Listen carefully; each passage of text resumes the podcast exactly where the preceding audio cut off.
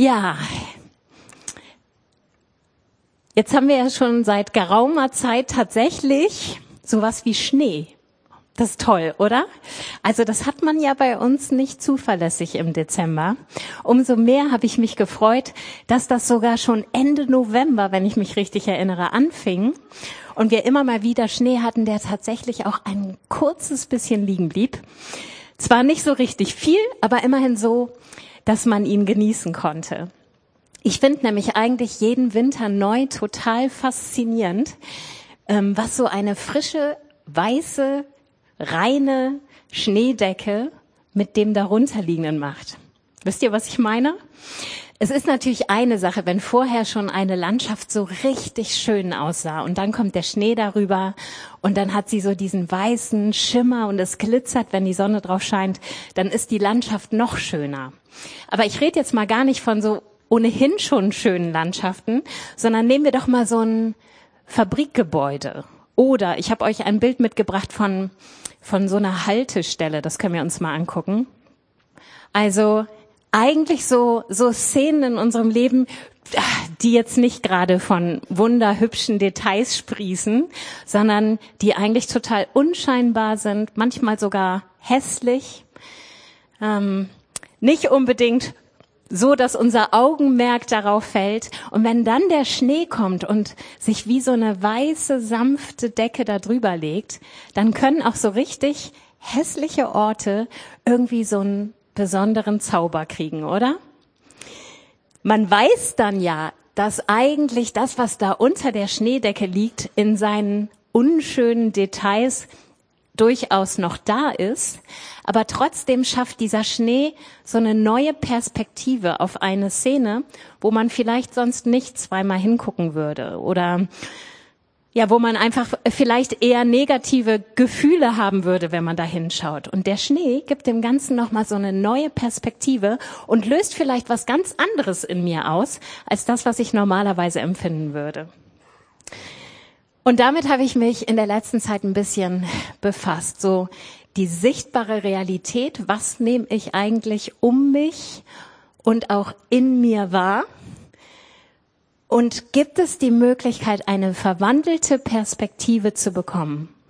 Auch wenn ich die Realität nicht schnips wie im Film plötzlich wie so eine Märchenfee verzaubern kann und äh, aus einem Frosch wird ein Prinz. Und trotzdem glaube ich, dass wir mit Gott alles dafür haben, was wir brauchen, um in diese verwandelte Perspektive zu kommen, inmitten einer sichtbaren Realität, die uns nicht immer schön und liebenswert erscheint. Und ich musste mit diesem Aspekt nochmal neu an die Weihnachtsgeschichte denken, an all das, was da an Begebenheiten passiert. Angefangen von Zacharias, der von einem Engel gesagt bekommt, dass er einen Sohn bekommen wird, der es erst nicht glauben konnte und dann für längere Zeit stumm war. Dann Maria und Josef. Wir kennen die Geschichte. Und ich habe mich gefragt, was wäre eigentlich mit den natürlichen menschlichen Augen in all dem sichtbar gewesen? Eine absolut einfache, unbekannte Frau, verlobt mit einem einfachen Mann, verlobt wohlgemerkt, dann schwanger, die Sache mit dem echten Vater des Kindes echt so ein bisschen strange, ja, also so sehr geheimnisvoll, sehr seltsam. Dann die Geburt des Kindes in einem garantiert mega überfüllten Haus, denn zu der Zeit waren ja viele nach Bethlehem unterwegs. Ich stelle mir vor, da kamen Kinder, die sind quer durch die, durch die Häuser geflitzt und zwischen den Erwachsenen rumgestrichen. Ich sehe verschwitzte Leute von der, von der beschwerlichen Reise, die mit dem ganzen Staub des Weges in die Herbergen strömen und wahrscheinlich auch jede Menge Schweißgeruch mitbringen, das alles wirklich eng zusammengefercht. Dann sehe ich da Tiere, die im gleichen Haus untergebracht sind. Auch die bringen ihren eigenen Gestank, ihren eigenen Dreck mit. Und mitten in diesem einfachen, überfüllten Haus steht eine Futterkrippe, in die ein völlig normal aussehendes Baby gelegt wird. Also wir sehen ja manchmal Bilder, wo Jesus schon so einen Heiligenschein als Baby da hat, aber so sah er sicherlich nicht aus. Ich gehe davon aus, der sah ganz normal aus, wie jedes andere Baby auch, und wurde in diese Futterkrippe gelegt. Das heißt, wie kann so eine Begebenheit, die so unspektakulär, teilweise wirklich hässlich und unschön ist, uns heute noch beschäftigen? Wie ist das möglich? Ich finde es so krass, wie erstaunlich alle Menschen inmitten dieser Begebenheit auf dieses Baby reagieren. Die sehen mit den natürlichen Augen genau das, was ich eben beschrieben habe. Und das reizt jetzt nicht gerade zum Jubel und zur Freude.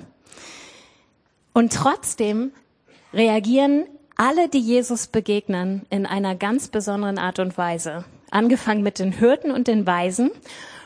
Und da kommt zum ersten Mal auch irgendwie der Himmel mit ins Spiel. Die Hirten werden von Engeln geholt und zu diesem Stall gebracht. Und auch die Weisen folgen ja einem Stern, der plötzlich auftaucht. Das heißt, da ist der Himmel schon irgendwie mit drin. Aber das Erstaunlichste finde ich dann die Reaktion, als sie zu Maria, Josef und dem Kind kommen und dann vor dieser Futterkrippe niederfallen, auf die Knie gehen vor diesem unspektakulär aussehenden Baby.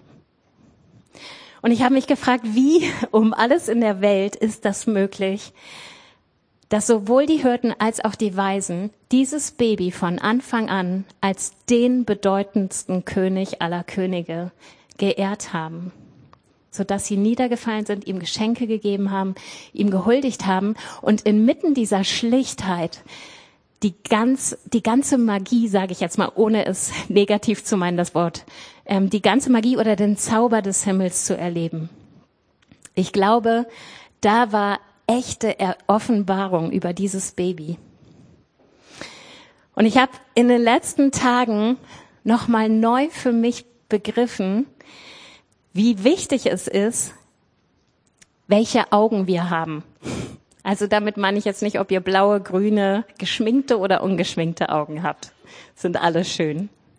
Sondern ich glaube, der Grund dafür, dass die Menschen dieses Baby als den König der Könige erkannt haben, war, dass sie nicht mit den natürlichen Augen gesehen haben, sondern dass da noch andere Augen waren, die nicht die gegenwärtige Realität gesehen haben, sondern das Zukünftige, das dahinterliegende, das, was noch kommen wird. Und ich finde eine so eine Kernbegebenheit inmitten dieses Ablaufs, wo Jesus noch ein Baby ist, ist Simeon. Simeon, der ähm, der Mutter und dem Vater mit ihrem kleinen Baby auf dem Arm begegnet. Und da lesen wir Folgendes in Lukas 2, Vers 25 bis 33. Damals lebte in Jerusalem ein Mann namens Simeon.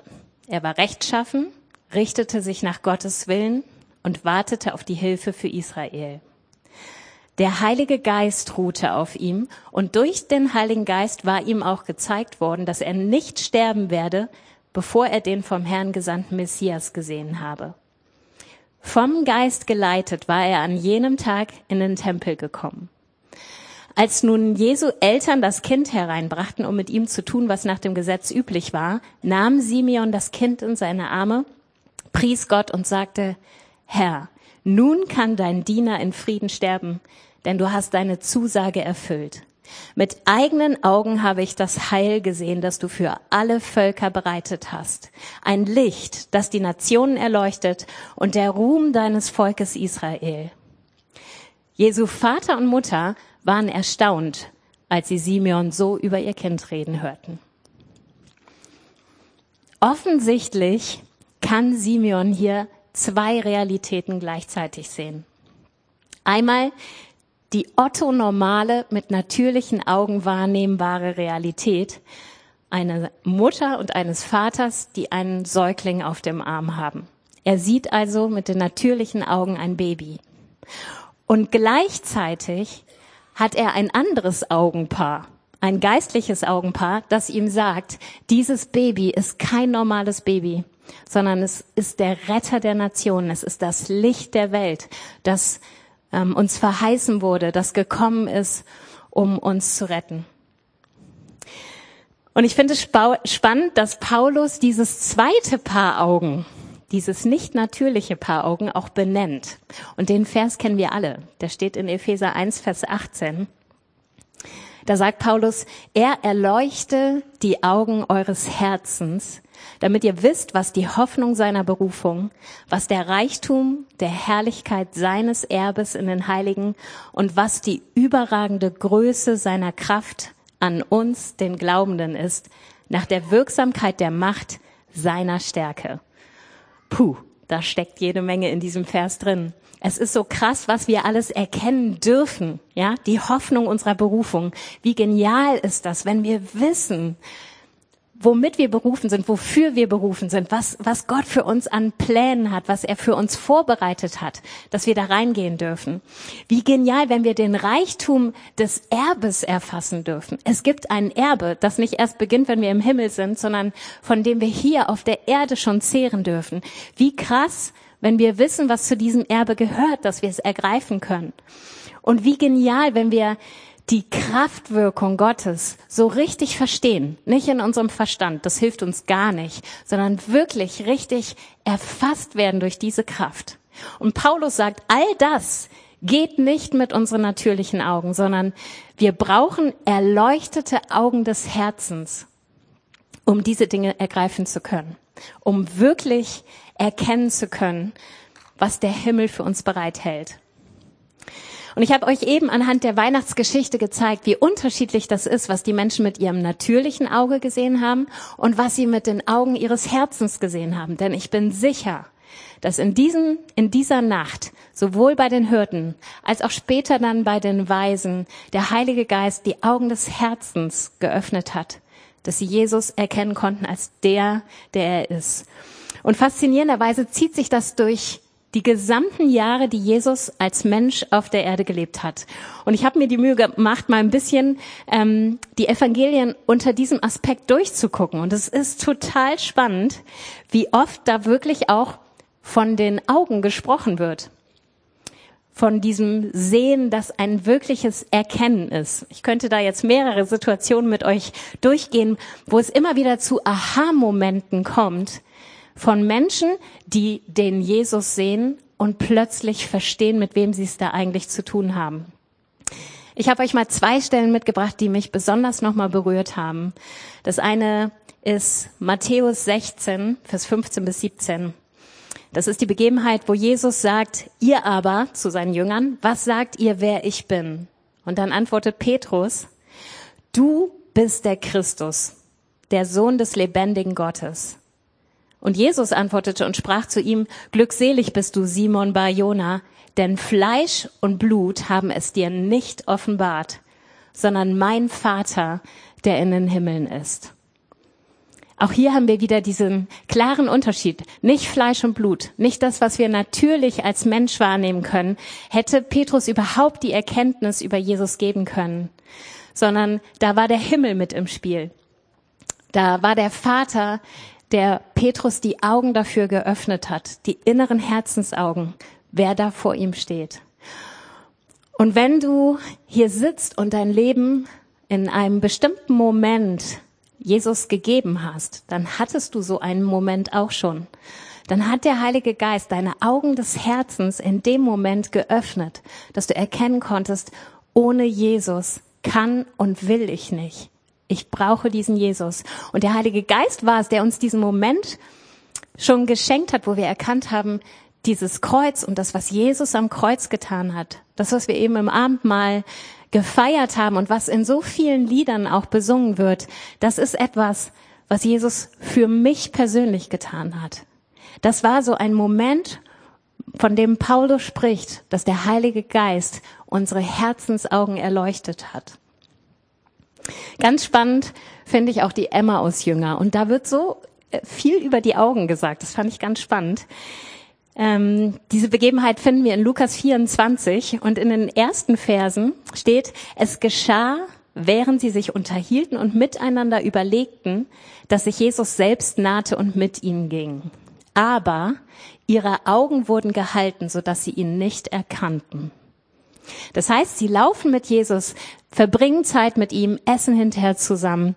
Die ganze Zeit überreden sie und natürlich können sie ihn mit den natürlichen Augen sehen. Wenn hier steht, ihre Augen wurden gehalten, dann heißt das nicht, sie waren irgendwie blind und konnten eigentlich gar nicht so richtig erkennen, wen sie da bei sich hatten, sondern sie haben Jesus ganz normal als Person gesehen und sich mit ihm unterhalten.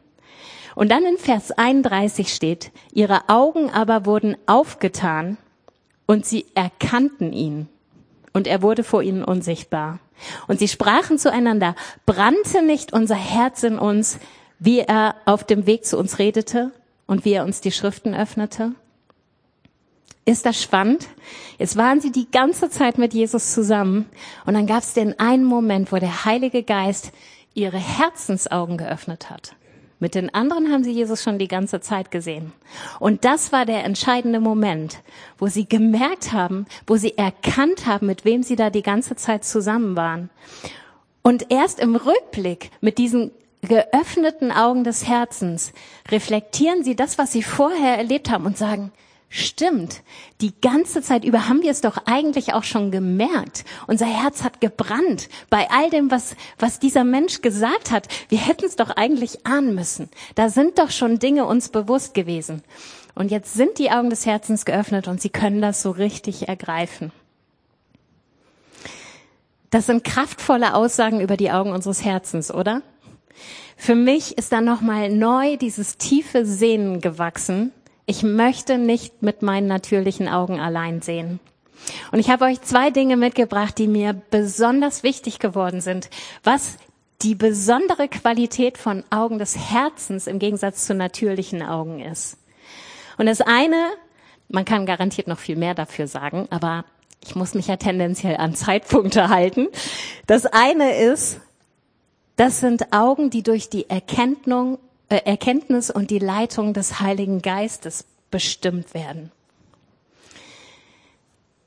In Johannes 16, da wird von dem Heiligen Geist gesprochen, den wir als Helfer bekommen. Und es wird gesagt, doch wenn der Helfer kommt, der Geist der Wahrheit, wird er euch zum vollen Verständnis der Wahrheit führen. Denn was er sagen wird, wird er nicht aus sich selbst heraus sagen. Er wird das sagen, was er hört und er wird euch die zukünftigen Dinge verkünden. Diese Formulierung, er wird euch zum vollen Verständnis der Wahrheit führen.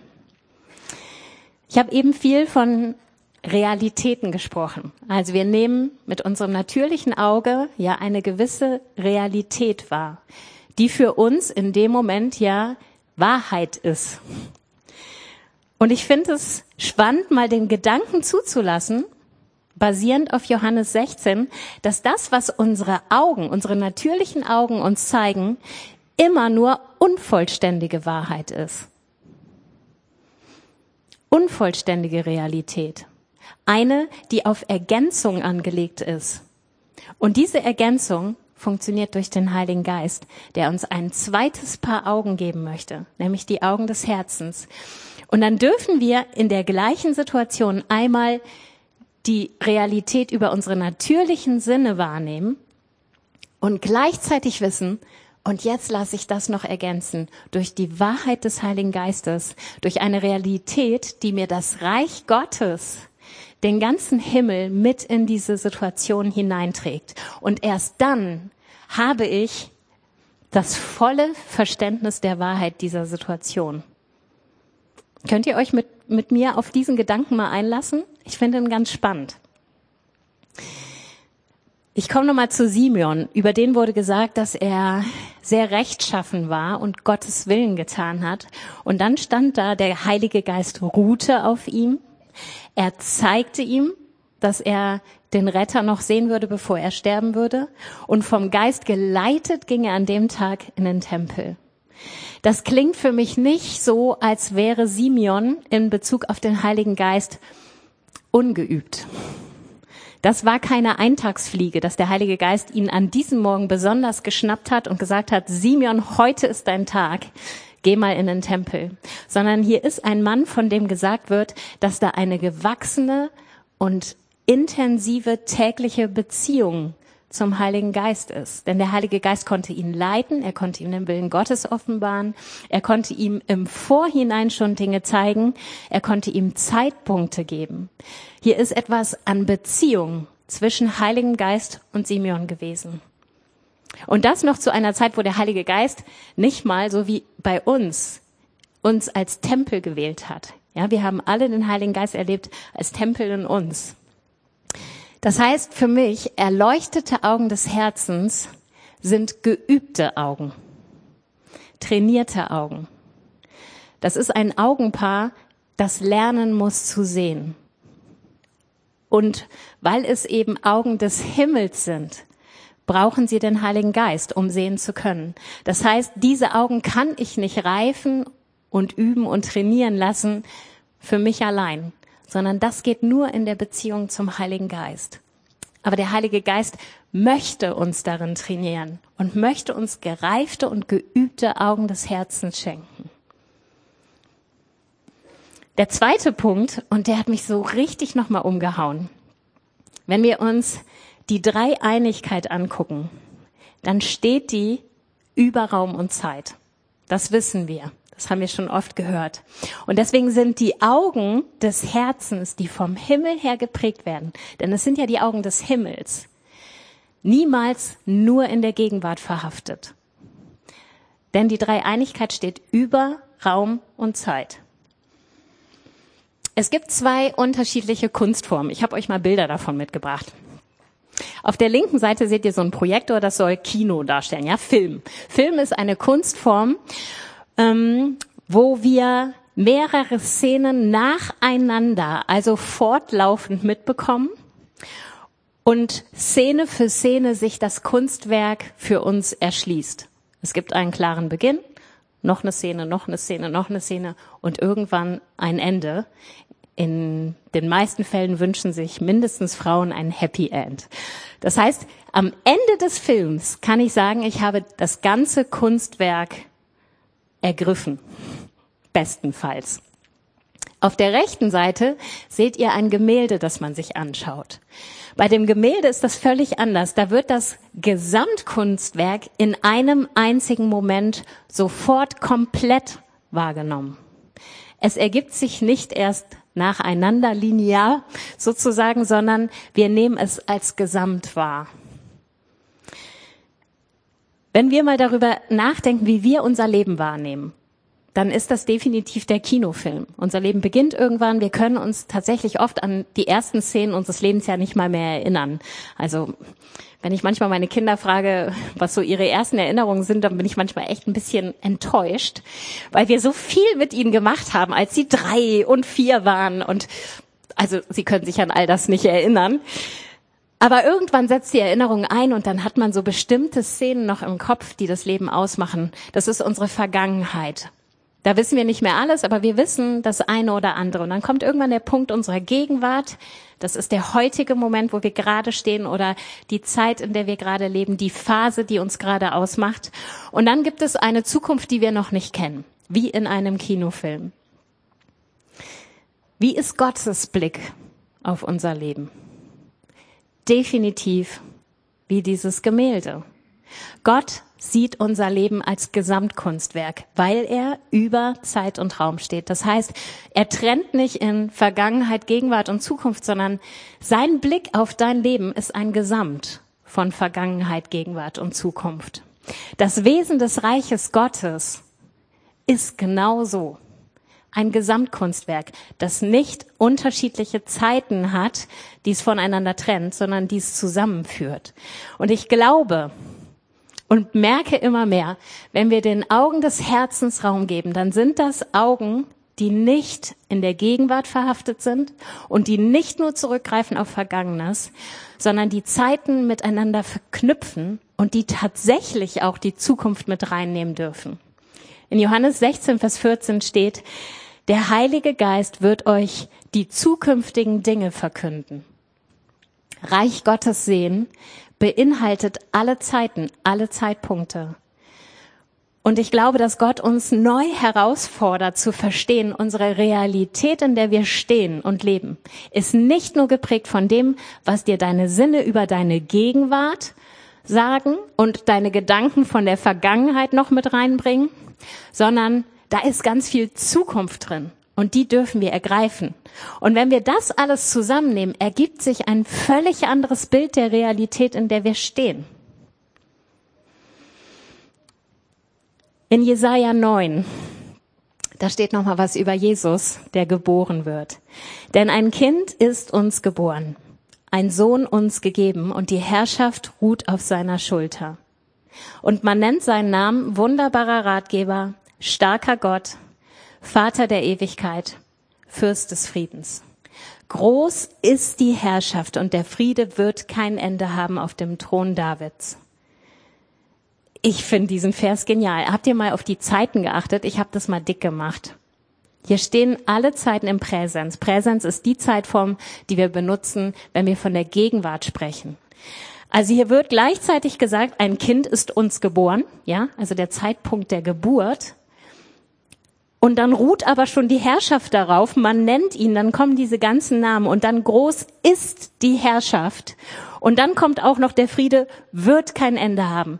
Für mich ist das ein geniales Beispiel dafür, dass Gott alles zusammennimmt. Vergangenheit, Gegenwart, Zukunft. Und das zusammen hat eine Kraft, in der so richtig der Himmel lebt. Wenn du unter diesem Aspekt mal die Verheißungen nimmst, die Gott uns gibt in seinem Wort, dann bekommen die ein ganz neues Gewicht. Denn Verheißungen, das ist genau der Bereich, wo der Heilige Geist dir den Blick für die Zukunft in deine Gegenwart und Vergangenheit hineinspricht. Hier kommt ein Puzzleteil hinzu durch den Heiligen Geist, der uns prophetisch das Zukünftige zeigt und der auch Verheißungen, die uns das Wort Gottes gibt, plötzlich für uns greifbar macht. Die wurden vor vielen, vielen, vielen Jahren geschrieben. Aber dann kommt der Heilige Geist in diese Verheißung und holt sie jetzt in dein Leben hinein. Und dann poppen sie auf und du merkst, die Augen des Herzens ergreifen sie und plötzlich haben sie Relevanz in deinem Leben, auch wenn du sie in der Gegenwart noch nicht siehst. Verheißungen sind das Zukünftige jetzt schon in deine Gegenwart hineingesprochen. Ich habe mich so oft gefragt, wie kann es sein, dass das Volk Israel so mega viele Wunder erlebt hat? Und trotzdem haben sie jedes Mal wieder gemurrt und sich von, von Gott abgewandt und gemeckert. Und genauso zur Zeit Jesu, wie konnten die Pharisäer sehen, was Jesus alles getan hat, und trotzdem waren sie nicht überzeugt. Und ich glaube, es liegt daran, dass Wunder, Zeichen und Wunder unsere natürlichen Augen ansprechen. Aber der wahre Glaube, die wahre Hingabe, die wahre Leidenschaft entsteht durch die Augen unseres Herzens. In Johannes 20 gibt es die Begebenheit, wo Thomas unbedingt Jesu äh, Male sehen möchte an den Händen. Und dann sagt Jesus zu ihm, weil du mich gesehen hast, hast du geglaubt. Mit den natürlichen Augen. Glückselig aber sind, die nicht gesehen und doch geglaubt haben. Hier geht es um die Augen des Herzens. Noch nicht sehen und trotzdem ergreifen. In Hebräer 11, Vers 1, da steht, der Glaube aber ist eine Wirklichkeit dessen, was man hofft. Ein Überzeugtsein von Dingen, die man nicht sieht. Eine Wirklichkeit, eine Realität. Der Glaube aber ist eine Realität dessen, was man hofft, ein Überzeugtsein von Dingen, die man nicht sieht. Ich erinnere euch nochmal, unsere natürlichen Augen geben uns eine gewisse Form von Realität wieder, aber die ist unvollständig. Es kommt eine Wirklichkeit dessen hinein, dass wir überzeugt sein dürfen in der Gegenwart von Dingen, die noch nicht sind.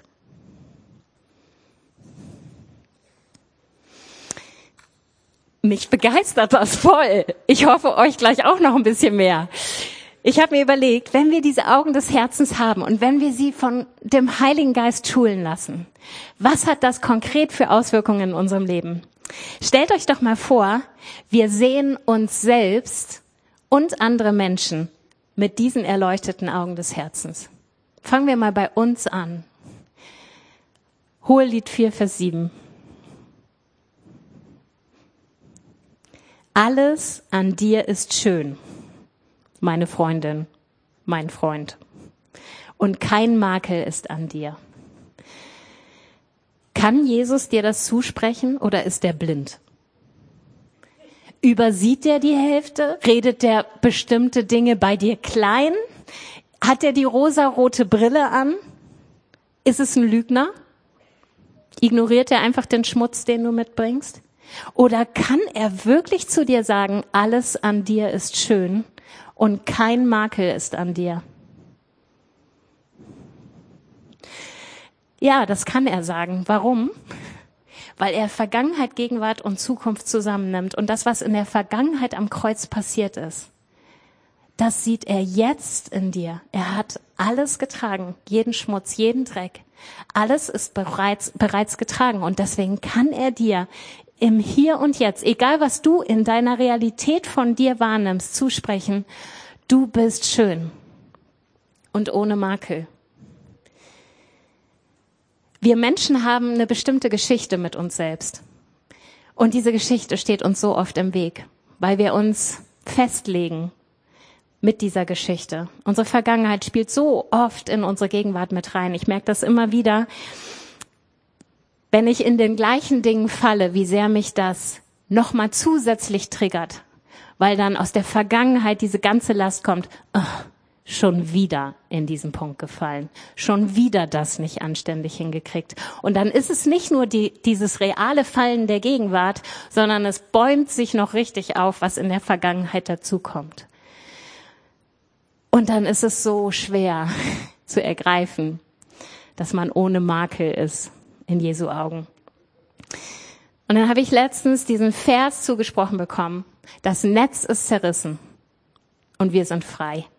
Und dann hat mich das so berührt, nicht nur die Tatsache, dass das Netz zerrissen ist und wir frei sein dürfen von diesem ganzen vergangenen Kram, von dieser ganzen Selbstanklage, die wir haben, sondern das Netz ist sogar zerrissen. Also ich habe mir so einen riesen Riss vorgestellt, aus dem der Vogel rausgeflogen ist. Das heißt, wann immer der Fänger, der Vogelfänger das Netz wieder benutzen will, um dich wieder einzufangen, na Pech, das Netz ist zerrissen. Du kannst jedes Mal aus dem gleichen Riss wieder raus. Das heißt, es ist unbrauchbar gemacht worden.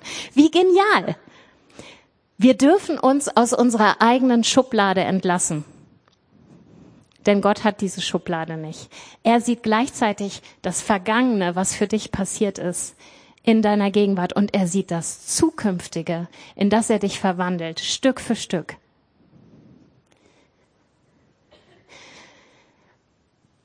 Gott sieht nicht deine Geschichte, sondern deine Bestimmung.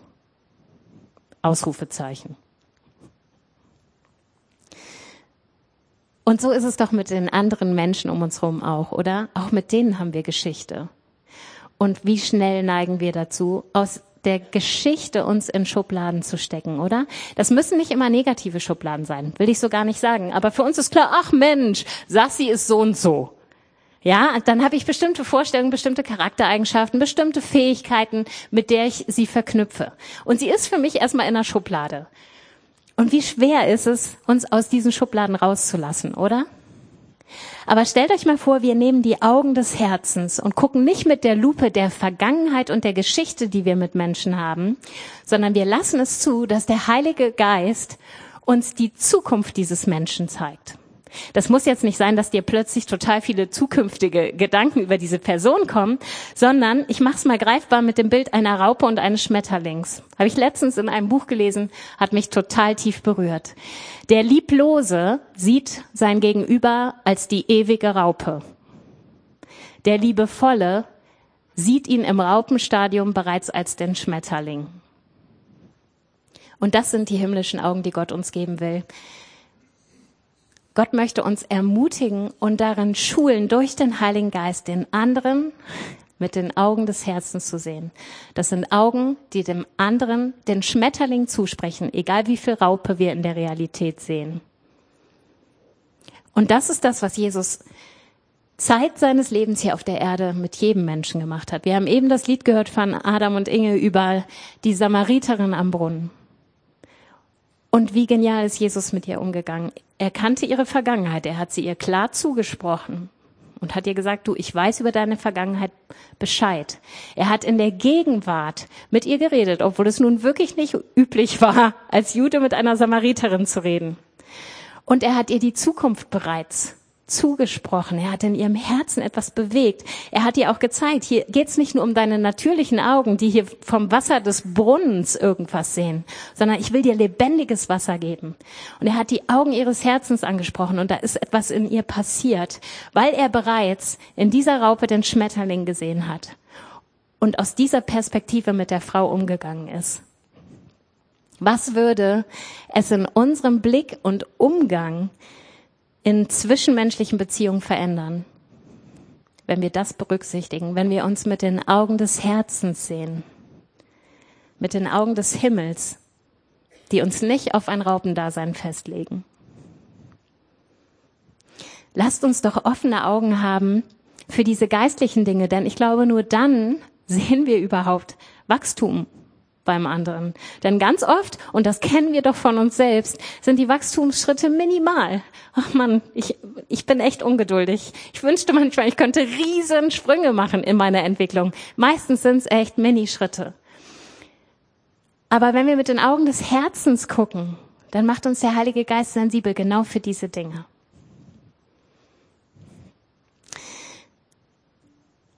Wir können Menschen mit den Augen des Herzens angucken. Wir können aber auch unsere Herausforderungen und Krisen mit den Herzen, Augen des Herzens angucken. Und das ist mein letzter Punkt. Hebräer 12, Vers 1 und 2. Deshalb lasst nun auch uns, da wir eine so große Wolke von Zeugen um uns haben, jede Bürde und die uns so leicht umstrickende Sünde ablegen und mit Ausdauer laufen den vor uns liegenden Wettlauf indem wir hinschauen auf Jesus, den Anfänger und Vollender des Glaubens, der um der vor ihm liegenden Freude willen die Schande nicht achtete und das Kreuz erduldete und sich gesetzt hat zur Rechten des Thrones Gottes. Der um der vor ihm liegenden Freude willen die Schande nicht achtete und das Kreuz erduldete. Oh, wisst ihr, diese Stelle, die hat mich so getroffen. Ich sah Jesus im Garten Gethsemane in der ganzen Not und Schwere des Augenblicks, der Gegenwart. Das Kreuz stand unmittelbar bevor, mit all den Schmerzen, mit all dem Leid. Und Jesus wusste, jetzt ist es nicht mehr lang und dieser Moment kommt. Und weil Jesus über Zeit und Raum steht, ist für ihn Vergangenheit genauso präsent gewesen. Und in dem Moment, wo Gott mir Offenbarung über diesen Vers gegeben hat, hat er mir gezeigt, im Garten Gethsemane erinnerte sich Jesus an den Moment, wo Abraham herausgefordert wurde, seinen Sohn Isaak zu opfern. Denn Jesus hat Vergangenheit, Gegenwart und Zukunft als Gesamtkunstwerk vor sich. Und in diesem Moment im Garten Gethsemane war ihm klar, damals bei Abraham wurde dem Vater ein anderes Opfer gegeben und er musste seinen Sohn nicht opfern. Und der Sohn durfte erleben, er lag bereits auf dem Altar und Abraham hatte das Messer bereits erhoben. Aber es gab ein Ersatzopfer. Und im Garten Gethsemane wusste Jesus in dem Moment, Diesmal würde es kein Ersatzopfer geben. Der Vater würde seinen Sohn opfern und der Sohn würde sich opfern lassen. Das heißt, auch die Schwere der Vergangenheit lag auf Jesus. Nicht nur der gegenwärtige Moment, sondern auch dieses Wissen darum, so etwas gab es niemals zuvor. Und was hat ihn das tragen lassen? Die Augen des Herzens, die das Zukünftige sehen konnten. Deswegen steht hier, um der vor ihm liegenden Freude, Freude willen konnte er das Ganze erdulden. Und wisst ihr, wer diese vor ihm liegende Freude war? Du. Die ganze Schwere des Moments hatte er ertragen, weil er dich bereits gesehen hat. Dass du einmal zu ihm kommen würdest, dass du sein Herz suchst, dass du Beziehung zu ihm lebst, dass er deine Beziehung zum Vater wiederherstellen kann dass du Teil der Dreieinigkeit wirst, dass du hineingenommen wirst in eine Gemeinschaft, die absolut göttlich und himmlisch ist.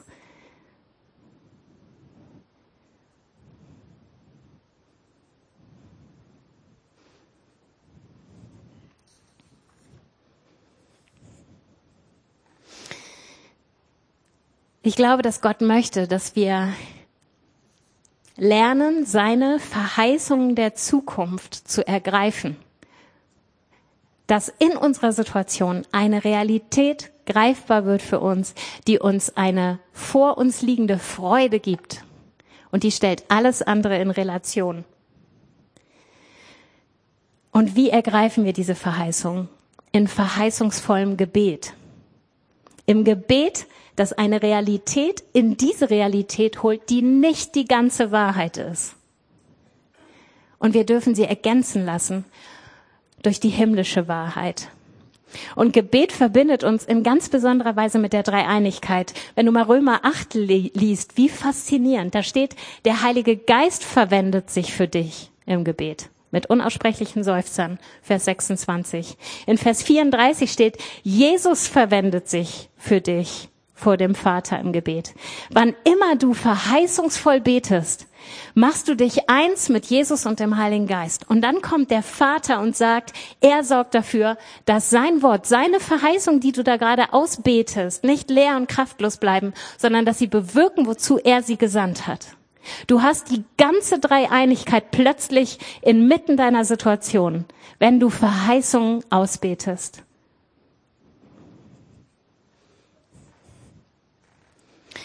Und wir alle kennen diesen Vers Sprüche 4, Vers 20 bis 22, wo steht, mein Sohn, auf meine Worte achte, meinen Reden neige dein Ohr zu. Lass sie nicht aus deinen Augen weichen.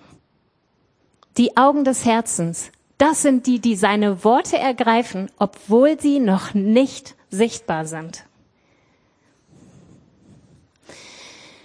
Ich möchte abschließen mit einem Bild, das Gott mir geschenkt hat. Und zwar von einem Fenster. Stell dir vor, du bist in einem Raum und ähm, wir schauen uns mal die Folie an. Ich habe extra einen wirklich hässlichen Raum genommen. Also das könnt ihr hier nicht so gut sehen. Das ist ein total verfallener Raum. Es sieht aus wie einer aus einer Ruine. Und stell dir vor, das Fenster ist geschlossen. Und du siehst draußen die richtig schöne Landschaft. Die ist grün, die ist toll. Da scheint die Sonne. Und wenn das Fenster aber geschlossen ist, dann dann fühlt sich das überhaupt nicht real an in dem Raum. Die ganze Atmosphäre des Raumes bestimmt dich. Du siehst zwar draußen ist es anders, aber durch die Glasscheibe ist das völlig von dir abgetrennt. Wie anders ist es, wenn du das Fenster öffnest? Und ich finde es hier so cool in dem Bild, dass schon das Grünzeug von draußen gleich reinwächst. Ja? Aber wenn du das Fenster öffnest, er also dann verändert sich sofort was im Raum. Du bist immer noch in dem Raum. Nehmen wir ein Fenster im ersten Stock, du kannst nicht gleich rausspringen. So, du bist immer noch in deinem Raum. Aber plötzlich riechst du alles da draußen, was da so ist. Du spürst den frischen Wind. Du hörst die Vögel zwitschern. Du kannst diese frische Luft einatmen, die durch das Fenster reinkommt. Und plötzlich ändert sich das, was du in diesem Raum fühlst, weil ein Teil von draußen plötzlich drinnen ist. Und ja, du bist vielleicht noch nicht draußen. Aber da ist schon diese Vorfreude, dieser Geschmack von draußen ist plötzlich reingekommen. Und David betet das so schön im Psalm 119. Öffne mir die Augen, und ich ergänze die Augen des Herzens, damit ich schaue die Wunder aus deinem Gesetz.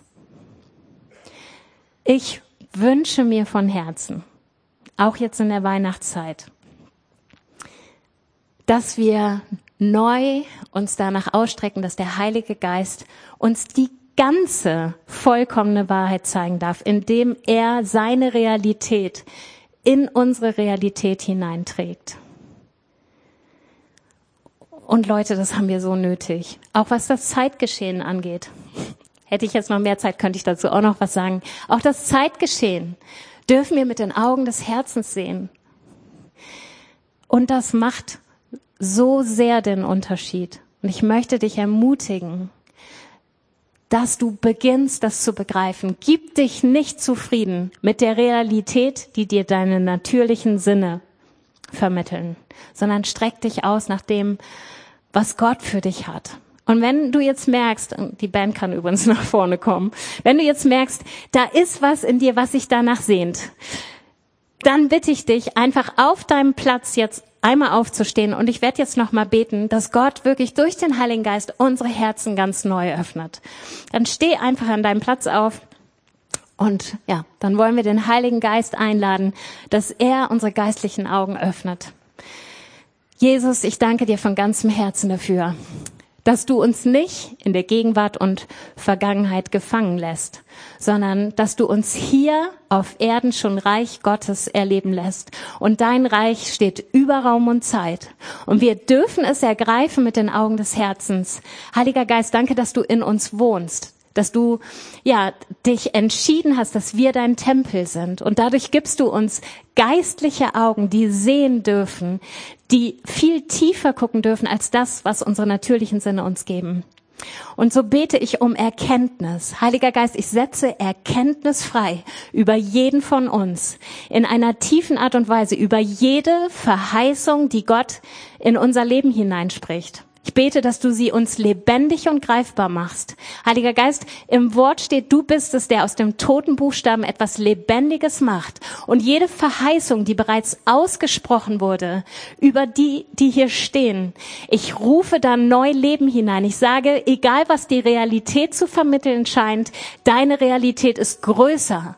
Und deine Verheißungen sind treu und wahr. Und du stehst mit deinem ganzen Ja und Amen dahinter. Und ich bete, dass du uns das Fenster öffnest, Heiliger Geist, dass es nicht nur Verstandeswissen ist, das in unser Leben hineingeredet wird, sondern dass Verheißungen wie diese frische Luft sind, die in unsere Realität hineinkommen, die alles durchdringen, die uns in der Tiefe erfassen.